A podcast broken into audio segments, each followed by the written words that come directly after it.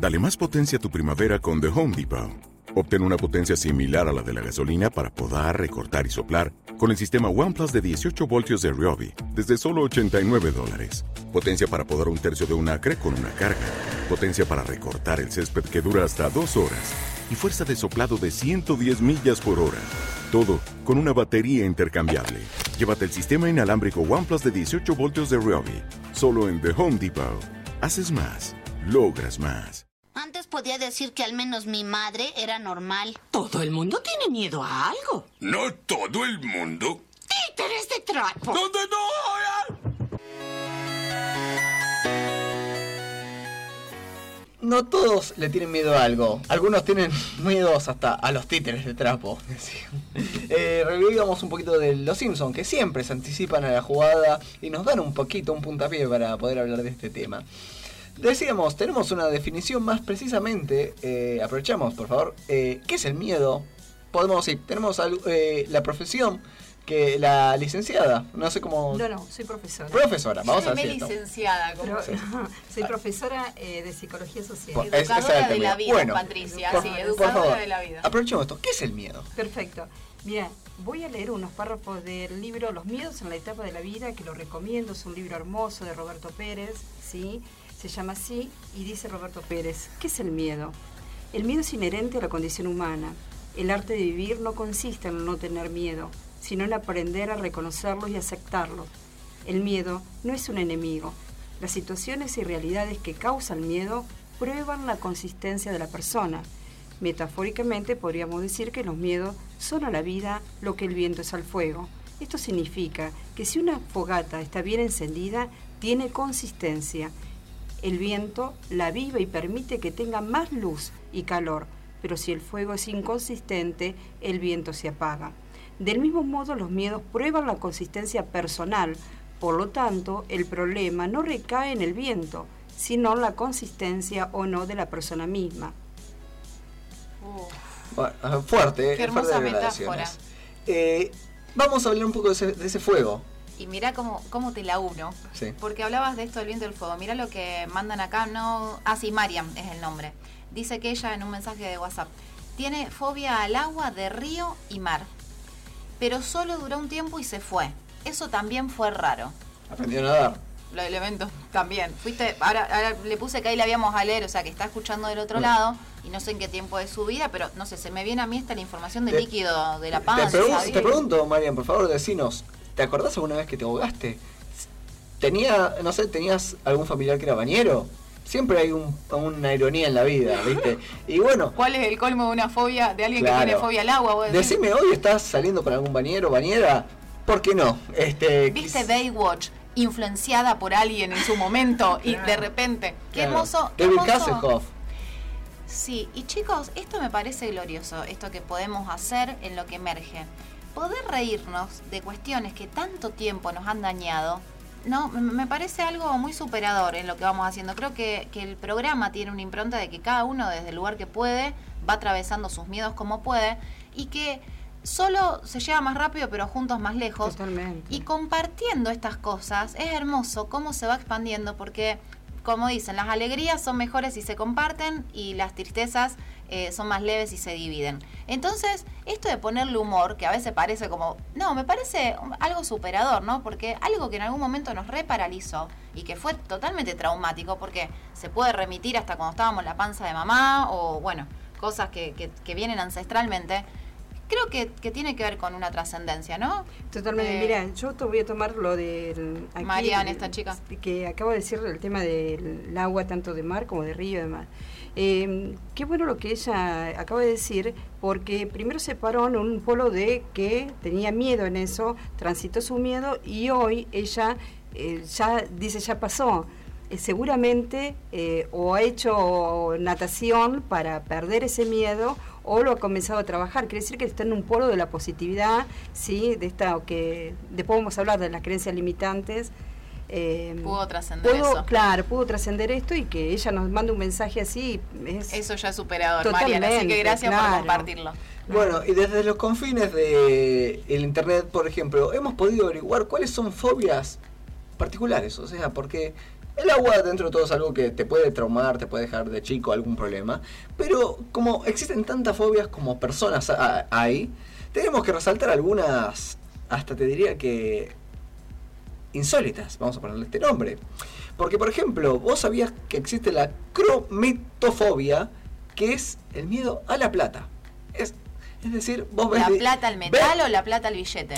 Eh, eh, El la, mon- dinero. la moneda que circula día a día. Alguien te El pone metal. alguien te pone un billete de 100 y vos un poco más gritás, ¿me entendés? Y bueno, yo quiero recurrir al humor. Un billete con gente muerta en su portada no es algo que uno quiera Bueno. tener en la mano. Yo respondo al revés. Si vos, oyente, sos el que está escuchando eso y sufrís la crometofobia, no te hagas problema, trae los billetes acá, meterlo en un sobre, cosa de no verlo de cero. Nosotros custodiamos Nos- tu... nosotros nos hacemos si no responsables. tenés, eh, Te hace cualquier billete, no, hace- no, Sí, cualquier No. billete. no discriminamos. Capaz Me- que mejor fue- con animalitos, como el yaguareté. Sí, o capaz que fue El un hornero. adelantado, chicos. Y ya está comercializando Bitcoin, que es la moneda virtual. Claro. Ojo. Después resaltamos la enofobia, que es el miedo al vino tinto.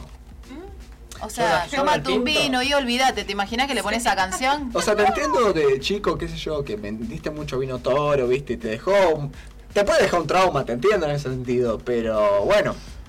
Está bien, nadie te obliga a seguir tomándolo. Pero es medio raro, yo no me imagino a alguien que sea de Ay, tomar eh. vino que lo deje así. Eh, si indagamos después en cada una de estas explicaciones de fobias, se puede encontrar que hubo algún trauma de chico. ¿Quién te dice que este pibe lo ahogaron con vino? y O lo bautizaron con vino en vez de con el agua Claro. Lo pueden relacionar, hay que ver, ¿no es cierto? La historicidad, la historicidad de la persona que lo atraviesa, pero lo pueden relacionar con sangre, con algún evento, con algo también. Eso Ah, también. porque es, es tinto o cualquier vino. Cualquier vino, Ah, eh, vino. pero bueno. Bien. Eh, Efebitofobia, por ejemplo, es, sí, el- es quizás un poco el miedo, pero también es la desconfianza a los adolescentes.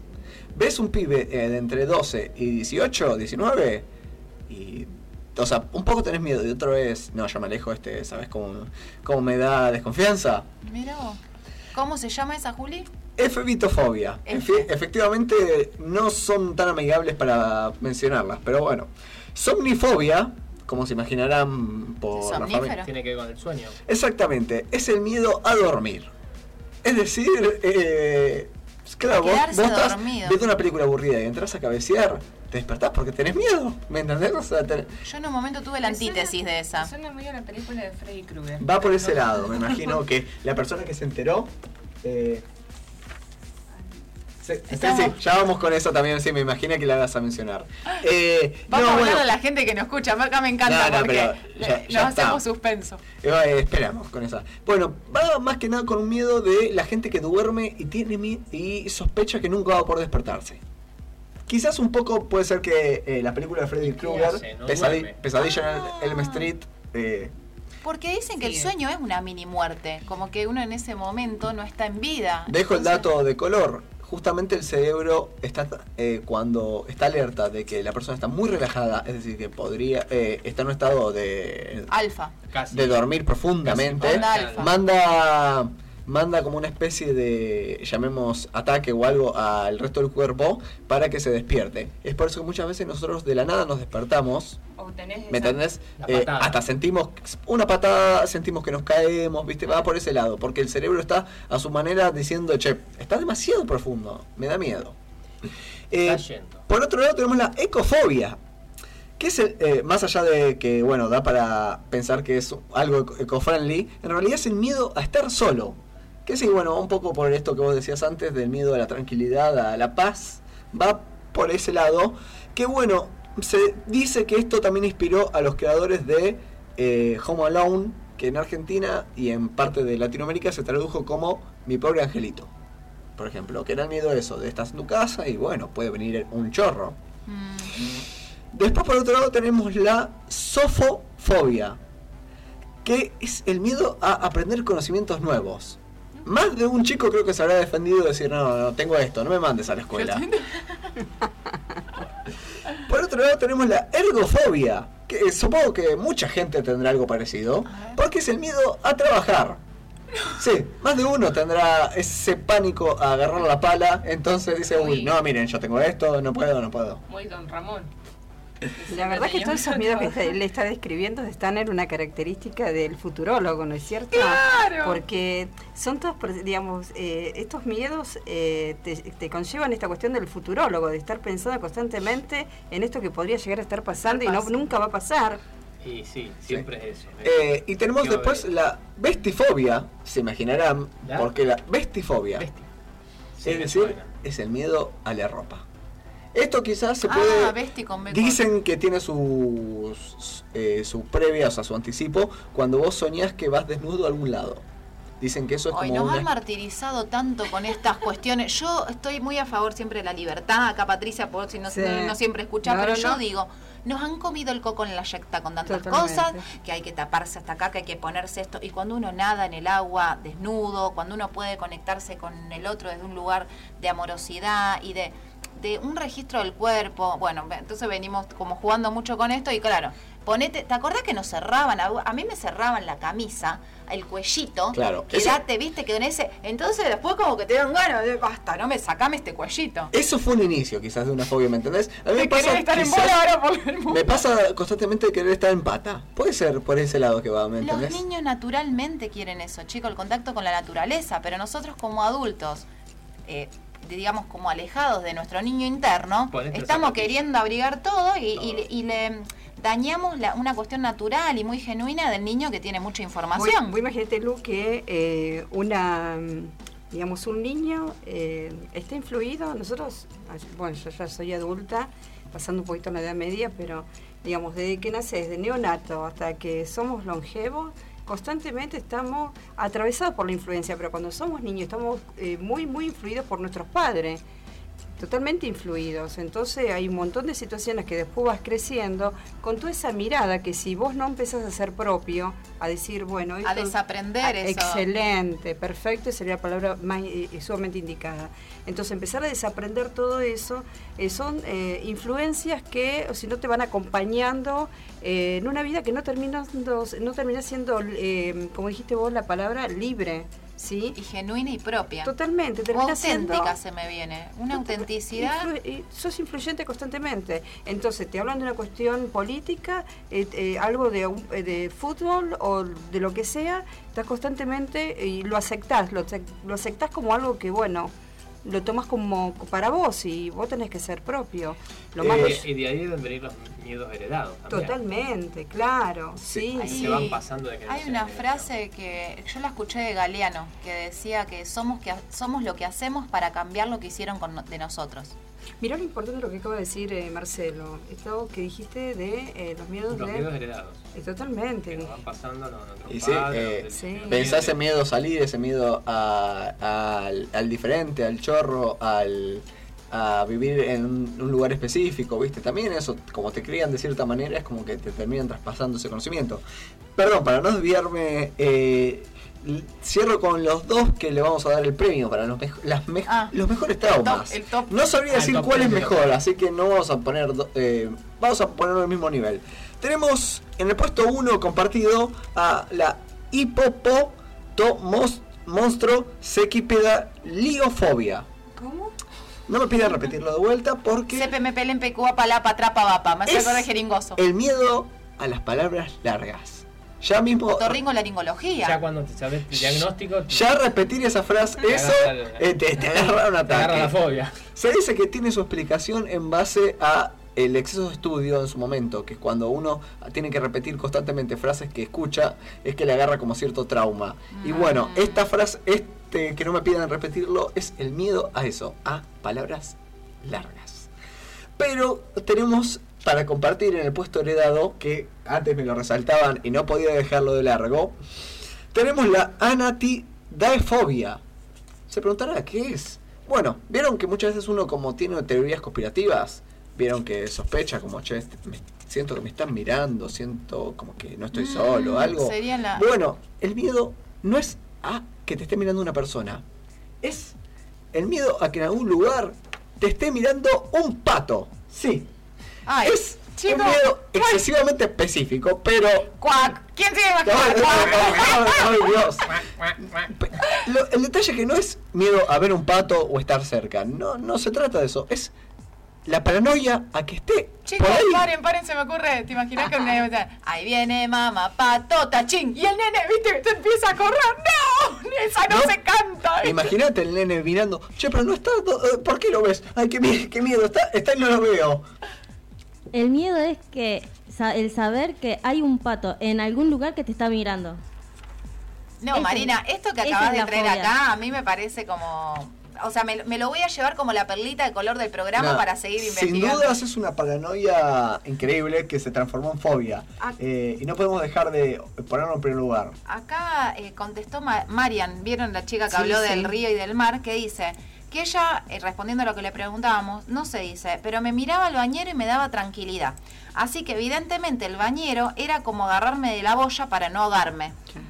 Qué representativo. Esto es para ahondar, creo que el inicio, bueno, de, de- de otras temáticas, pero eh, bueno, suerte que ya está nadando bajo el mar, ella es la sirenita, Marian, ya, ya trascendió Qué eso. bueno que ella aporte este tema, no es cierto que lo pudo trabajar y buenísimo, gracias Sí. por, por el aporte. No, Y y ver por, que se puede. Y Se claro, puede. por se puede. último, para cerrar este bloque, teníamos que mencionar, si bien no es una, un miedo en particular y no recibe una fobia, es una teoría que ha tenido mucha fuerza en Internet. Vieron que eh, la web ha permitido eh, cons- tener muchas teorías, hay mucho miedo a, a, al ISIS, a conspiraciones, etcétera, etcétera. Hay una muy particular, que va con esto que decíamos de los patos, que es como una teoría conspirativa de que las palomas tienen inteligencia y están pensando en dominar el mundo. Es una teoría que toma mucha fuerza en eh, la WWW y si vos buscas vas a encontrar muchos casos de gente que dice, sí, yo veo las palomas que están observando todo de reojo, están planeando algo y cuando menos nos queramos dar cuenta, las, pa- las palomas con- eh, compran este mundo, tienen el poder. A veces me ha sorprendido las palomas desde, desde arriba. Pues cómo te sorprenden. Chicos, igual, o sea, eh, eh, esperen, ¿esto es algo que está sucediendo a nivel formal o digamos algo que, que se está como haciendo una parodia de las palomas? Y yo por las dudas mantengo la, la guardia alta, ¿viste? No vaya a ser cosa que por burlarnos, este, después, ¿viste? Todos esos que estaban diciendo van no a venir. con los toc ahora que te Yo- tocas tal cosa cuando pasa la paloma. Yo les dije, El tema de la paloma pasó porque una familia durante dos meses se sintió perseguido por una bandada de palomas. Las familias se iban a tal lugar y esas palomas lo seguían y desde entonces quedaron como, ¿qué está pasando? Y para peor, cuando espantaban venían más. No Chicos, ven- pero esto, claro, Eh, eh, habría que seguir la nota en general, pero un símbolo de una...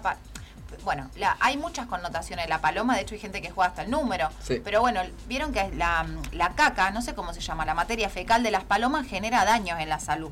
Eso hay muchas connotaciones que las espantan. Pero quizá... Pero decían que generaba buena suerte también. también. Bueno, eso pero es un eso pajarito, ese es un premio consuelo, ¿me No, era Es la como. No, pero eh, capaz que una señal de algo. Yo vieron que le busco así como la parte alada. ¿Viste Sí. cuando te cruzas eh, plumas? Digamos, capaz que era una señal para la familia de algo que estaba aconteciendo. Sí, también viste lo que se dice que las palomas son ratas con alas, básicamente. ¿Me, me entendés? De, eh, más sucias que. Pero bueno, también tiene un poco que ver eh, la película Los pájaros.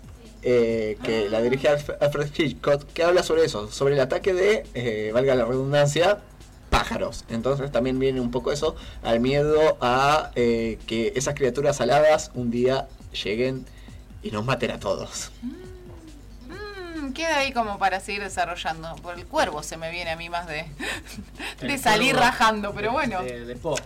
El cuervo es el mejor amigo. El cuervo tiene muy buena memoria y también es resentido. Ahí Pero- está, ahí pero- tenés. Pero es buen amigo. Tiene un, todo, pero te das cuenta que vivimos ahí con los prejuicios. Bueno, ahora me voy a hacer amiga de un, un tero y un cuervo. Por último, mencionábamos estas las teorías conspirativas de Internet y justamente eh, la web es una de las cosas que también ha creado mucho miedo que en los famosos creepypasta, ¿Cómo? Se- que se presentan de dos maneras. El creepy- creepypasta, por un lado, es una teoría conspirativa que puede ser un fanfiction, es decir, una historia de terror escrita por uno y que la divulgó, y por otro lado, son las imágenes que te muestra alguien que viene todo tranquilo, ¿viste? Vos decís, ah, mira, qué tranquilo, y de la nada aparece algo. ¿Me entendés? A alguno capaz le habrá pasado de estar viendo, qué sé yo, un cuarto todo tranquilo y de la nada te aparece un tipo disfrazado. Ah, en eh, WhatsApp se- suelen mandar esos videitos. Sí, eh, también unos más fuertes, pero bueno, vamos a quedarnos con los que apuntan al miedo. Eh, tam- eh, por ejemplo, de que tam- eh, vos estás viendo el, el de ruta, creo que fue el más conocido, que ves Una eh, chica que un auto yendo por, por una autopista, una ruta en medio de la montaña, o sea, bien contra un acantilado, te dice, mira esto, mira, y de la nada te aparece un tipo. O Ay, sea, sí, me lo pasaron a mí por WhatsApp. Terrible. Eh, esto, por ejemplo, eh, quería sacar a luz porque yo cuando era más chico una vez también he visto uno y fue como que el primer impulso es apagar la compu. Pues sí, que carajo, está poseída, algo, pero bueno. Eh, Pero eso so- estamos hablando, chicos, que son videos que crean las personas, ¿no? Sí, sí, obvio. Ah, No, porque digo, después nos vamos a sexto sentido, eso después ya da para otro tipo de materia que tiene que ver con lo, no sé, energía, paranormal, claro, ya lo catalogamos de, de otro lado. Mira, acá com- eh, compartiendo esto nos mandan que una, una que es bastante jodida es la tafofobia, que es el miedo irracional y persistente a ser enterrado vivo. una, una joyita. Eh, claro, eh, acá justamente nos resaltan de eh, Kill Bill, que fue que, enter- eh, que a la protagonista Uma Thurman la ponía sobre la tierra. Sí, eh, me hace acordar también en Los Simpsons, en un capítulo que mencionan que, que Bart ya no tenía más un conejo, que murió, eh, que lo enterraron en el jardín. Eh, o sea, que murió y lo enterraron, y después aclaran, pero no en ese orden. Ah. Cri, cri. Claro, hay muchas películas de eso. Y la cuestión como los ascensores, que falte el aire. Sí, también las películas ¿No? de terror da para, ¿me entendés? Agarrar una cosa que quizás no exagera y después llevarlo a un extremo. Porque eh, el otro día hablando con un profesor me decía, por ejemplo, que los tiburones prácticamente no matan personas. Por ejemplo. Ahí está. Y se Pero hicieron que- 18.000 películas de tiburones. Es- exactamente. Eh, y así, se, eh, por ejemplo, eh, los leones matan mucha gente al año. Pero como uno, viste, tiene el rey león, viste, ah, no, son, son amigos. Un poco más hacemos un musical eh, con ellos. Ese hizo un musical. Sí, eh, por eso. Ah, cri, cri. Bueno, eso también tiene un poco el lado de las películas, cómo lo aprovechan al extremo. Es, es, sí. Creo que también, hasta estoy pensando en el sentido inverso, digo, pienso en voz alta, que también al ver algo se genera, digo, en esto que siempre hablamos, ¿no? Que somos creadores de la realidad que queremos, que desde un medio de comunicación nuestra responsabilidad es bendecir, o sea, decir bien con la palabra. Esto que también mostramos como una parodia, eh, qué sé yo, me parece que teniendo una edad o qué sé yo, un niño esté expuesto a determinada cosa, si no tenías una fobia, ya algo de eso se te generó. seguro. Porque yo siento esto, ¿no? ¿Para qué cuando estoy con chicos que son niños? Digo, ¿para qué lo voy a sentar a ver una película? ¿Me entiendes? Mala onda. ¿Sí? Yo, El niño puede, como de... a- nosotros, ya que estamos desaprendiendo tanto, también como adultos, ya un tanto así como con tanta, tanta cosa encima, bueno, tener esa responsabilidad en, en lo que decimos, en lo que transmitimos, en la música que... Digo, para que los niños vengan un poco con menos, menos tantas pataletas. Sí, eh, un mensaje que nos llega, por favor, adelante. Estaba volviendo de la escuela, creo que tenía 16 o 17 años, este, volvía caminando. Cuando llego a la escuela me encuentro a mi hermano, que todavía iba a la escuela primaria, con un pie arriba de una cacerola dada vuelta, una cacerola en la cabeza y la escoba en ristre, con mi hermana al lado rastreando al gato, y me dicen, este, temblando de miedo, que abajo de la cacerola había una laucha. Atraparon a la laucha ahí esperando que yo volviera, porque hashtag hermana mayor se suponía que tenía que ver qué hacía con la laucha. Cuestión que traen al gato para que el gato mate a la laucha, largan a la laucha y yo en vez de decir eh, tomo las riendas de la situación y mato a la laucha con la heroína Wonder Woman, fui corriendo a subirme a una silla y me puse a chillar como una histérica hasta que la laucha eventualmente murió aplastada eh, gracias a mi hermano, chiquito.